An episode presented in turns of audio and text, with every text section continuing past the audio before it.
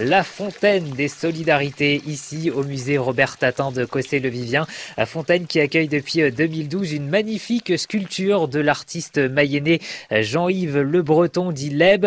50 ans d'ailleurs, ça se fête. Bruno Godivier, vous êtes le directeur du musée et pour célébrer cet anniversaire, vous organisez une exposition spéciale. Robert Tatin a voulu réaliser une œuvre vivante, un musée qui était toujours en mouvement, un musée euh, plein de créations. Et ces artistes que nous présentons actuellement au musée, eh bien justement, ce sont des jeunes artistes. Cette exposition s'appelle Entrée en matière. Donc là, vraiment, euh, on entre dans la matière, dans la découverte de l'art, d'une carrière artistique peut-être. Et ces jeunes artistes, eh bien, euh, on va pouvoir découvrir leur travail tout au long de l'été et tout au long de l'année jusqu'au 31 décembre. Comment ils ont été choisis ces artistes? Ce sont euh, des artistes qui travaillent à Ni Oiseau. Ni Oiseau, c'est un collectif d'artistes.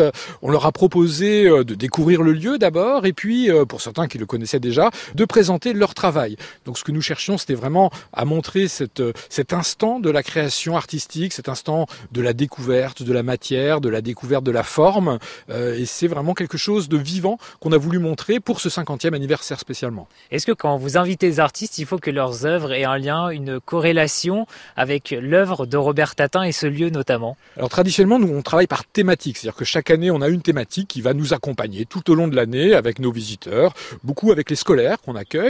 Et puis cette année, autour du 50 ans, eh bien euh, euh, cette deuxième exposition, elle euh, est un petit peu en miroir de la première qui présentait des œuvres inédites de Robert Tatin qui étaient associées à des artistes que lui avait rencontrés, des artistes qu'il avait connus, des artistes célèbres, internationaux pour beaucoup. et là, c'était justement le moyen de montrer voilà que euh, ce musée, eh bien, il restait vivant. Ça restait un lieu euh, de, de, création, de découverte, euh, même si le temps passe, même si 50 ans se sont écoulés. Eh bien, on a toujours aujourd'hui cette effervescence, cette activité et ce plaisir de créer.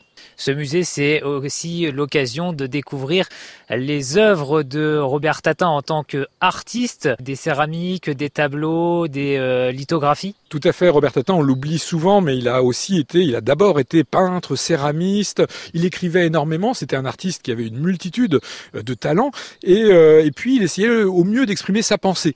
Donc tous les moyens étaient permis. Et c'est ce qui explique aussi qu'il passe de la céramique à la sculpture, à la mosaïque, à la peinture. Tous les choix sont possibles. Et là aussi, il nous propose une grande diversité de formes, de couleurs, de matières. C'est vraiment un univers euh, infini. L'exposition Entrée en matière pour le 50e anniversaire du musée Robert Tatin. Exposition à découvrir cet été et jusqu'à la fin de l'année à Cossé-le-Vivien.